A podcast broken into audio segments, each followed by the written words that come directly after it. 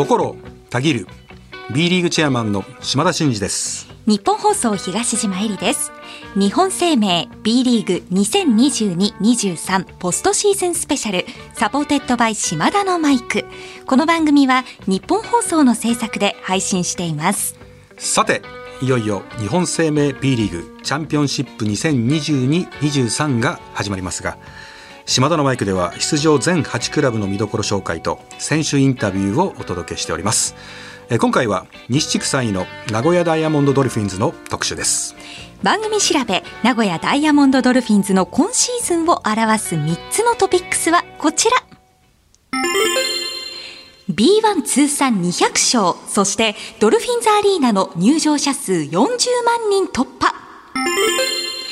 待の新星16歳の今西優斗が B1 最年少出場記録と最年少得点を更新。わずか7名でも勝利。試練の3月で白星を重ねチャンピオンシップ出場を手繰り寄せる。さて島田さんいかがでしょうか？こういうのね最初にね、まあ、この辺を話そうかなと思いながらも聞いてるんですけど、こう聞くとねやっぱ師匠の話を聞くとね 全部喋りたくなっちゃうん ですよね。そうですよ急に。いやそれはラジオパーソナリティの差がですよ。そうですか。なんかねもう実際確認する意味がないなっていうぐらいに。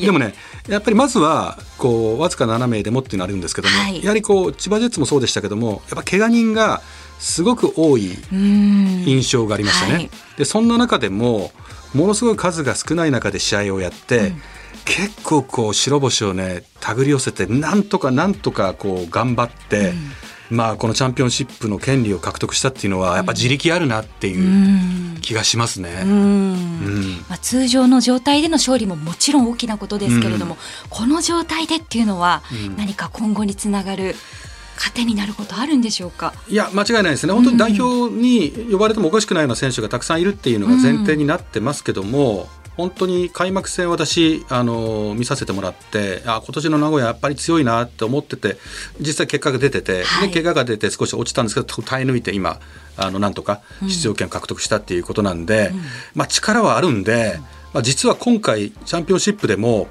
相手からすると怖いチん。ームの一つかなっていう気はしてますね。ん。やっぱその中でもやっぱ須田選手ですかね。はい。須田選手はね、いいんですよ。おお、押してらっしゃいますね。押してますうんね。やっぱ須田選手は代表で結果を出して、そのスタイル、結構こう、リーグ戦でこう出してるプレーを評価されて、えー日本代表に呼ばれてそのプレーをこう披露するっていうパターンが多いんですけど、はいどっちかというと、代表で彼のスタイルがより磨かれてそれをクラブに持ってきて、うんうんえーそのスタイルを実現してると逆輸入はい。須田雄太郎って感じなんですよ。でそれは本人とも話したことあるんですけどでもそこのやっぱ代表の意識度がすごい高いんで、えーまあ、安藤修斗選手と同じですけどもこう己をこう高めていくっていう意識がものすごく強くて、まあ、積極的にシュートを打っていく、まあ、代表でももう本当にあのスリーポイントバンバン決めてくれてますし、まあ、去年のねアジアカップなんかで33ポイントで12分の9スリーポイント。もう思いっきりがいいんであとねディフェンスも頑張るんですよ。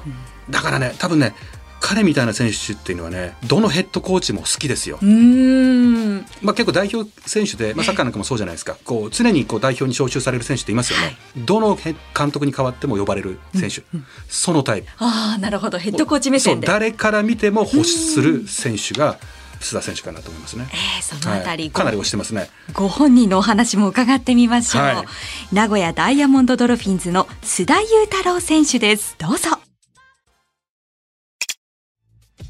日本生命 B リーグ2022-23ポストシーズンスペシャル supported by 島田のマイク。この時間は名古屋ダイヤモンドドルフィンズの須田侑太郎選手にお越しいただきました。ありがとうございます。お願いします。ようこそいらっしゃいましたお。願いしまえす。ーありがとうございます。去年ね、この番組でちょこっとね、ええ出ていただいて、あとは代表の会場のね、はい。あの、あって、はいこの間も大活躍してね、はいで。そこでわーってやって、これが3回目ぐらいですかね。そうですね。はい。なんかもう、ちょっと半分マブダチみたいな。そうですにはなりつつあるんトーク力もお墨付きということで、ねそんな安心してとんでもないです。お送りできます。結構ね、いろんなところで、うん。須田選手の話してるからね。ええあいや、いい男だよとかね。届いてるでしょうか選手として。も素晴らしいところ結構言ってますからね。ありがとうございます。まあ、なかなか届かないかもしれませんけど。今日は存分に愛を感じてください。はお願いします。さあ、今回のチャンピオンシップのテーマが共に超えろというものなんですけれども、これにちなんで伺っております。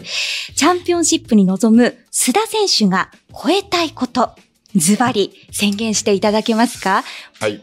僕が超えたいのは、クォーターファイナルです。それは、その心は？ちょっとごめんなさい、その心を聞いていいですか？はい。えっと、まあ、この名古屋ダイヤモンドドルフィンズっていうチーム、はい。あの、今までのこの、まあ、リーグの歴史上、クォーターファイナルを超えたことがないと。うん。あ B リーグになってから、まあ、過去2シーズン、えっ、と、まあ、琉球さんに敗退をして、うんそのベスト4の壁をこう超えたことがないっていううんところが、あの、すごく今、まあ、僕もそうですし、チーム全体でも感じているので、うん。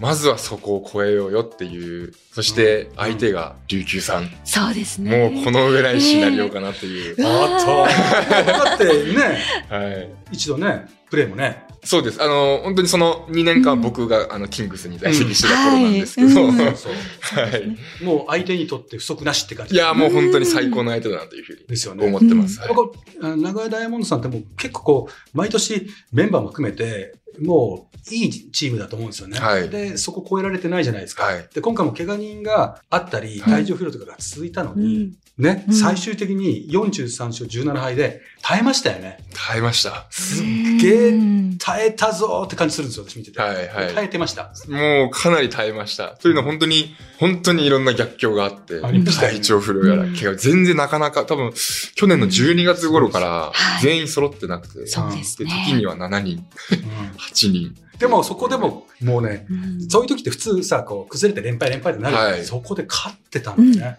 そいつも私見てて、ある。うわ、タフだな。底力のようなものを。それが逆にこう、その逆境をそれこそ超えはい。れたので、うん。すごくチーム力が上がったというか、うん。一人一人もステップアップしましたし、うん。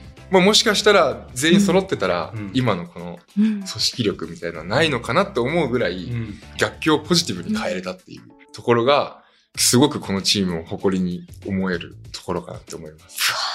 そうですか？もう状態が整った中で迎えるチャンピオンシップですね。そうですね。もうね、張本選手とかもどちょっとブレテンまだね、はい。あれなんで少しコントロールしてるかなしますけど、ようやくなんかいいタイミングでみんな揃ってきたんじゃないいや、そうです。最高の形で仕上がったかなと思います。うんはい狙ってますか？狙ってます。おっと力強いですね 来。ました。まあ、そんな中でも我がチームのここを見てほしいっていうのはチャンピオンシップいかがでしょまあそうですね。本当にこう、熱く。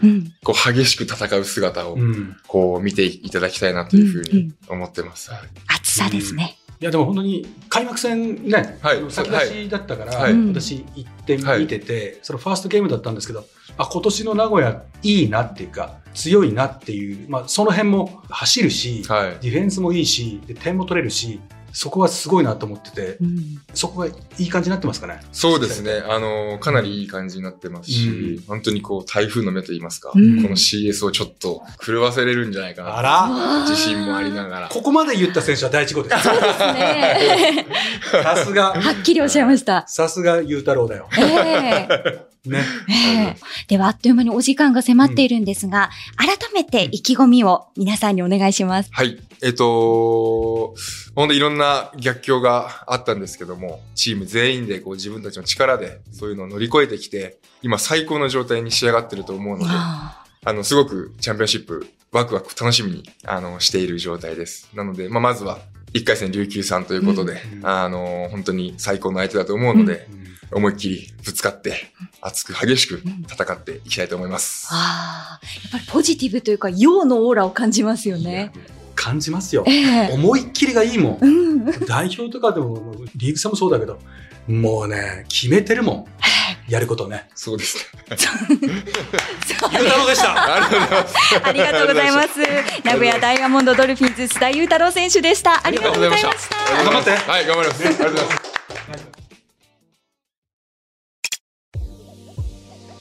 須田裕太郎選手にお話を伺いました。島田さん、改めて名古屋ダイヤモンドドルフィンズにはどんな戦いぶりを期待していますか？そうですね、まあ、先ほども言いましたけど、やはり力のあるクラブなんで、まあ、今回、ワイルドカードのあのチャンピオンシップの出場なんですけど、はい。まあ、怪我人とかね、そのいわゆる体調不良とか、そういったものがなければ、十分2位まで入っててもおかしくないぐらいの力を持ってるクラブなんですよ。でずっと欠場が続いてた選手もいよいよシーズンの後半で、まあ、張本選手も含めてね、はい。まあ、プレータイムまだ少ないんで調整えー段階かもしれませんけど戻ってきてるというのはすごく朗報で、あれだけ怪我人がいてでも勝ててたチームにメンバーが戻ってきてで最後やっと間に合ってチャンピオンシップですから、これはですねいい形で臨めるんじゃないかなというふうに思ってるんで、ぜひ頑張ってほしいですね。ね、悔しさもあったと思うんですが、はいうんそこから帳尻を合わせるようになんとかここよく間に合いましたねみんな。なね。ねえ希望の光がい。やそれは本当にね毎回力あるんですよええ名古屋ダイヤモンドは。はい。ただ怪我とかなんかこう不運で前評判はすごく高いんですよ、うんでも今回その通りに行って戻ってきたんで、はい。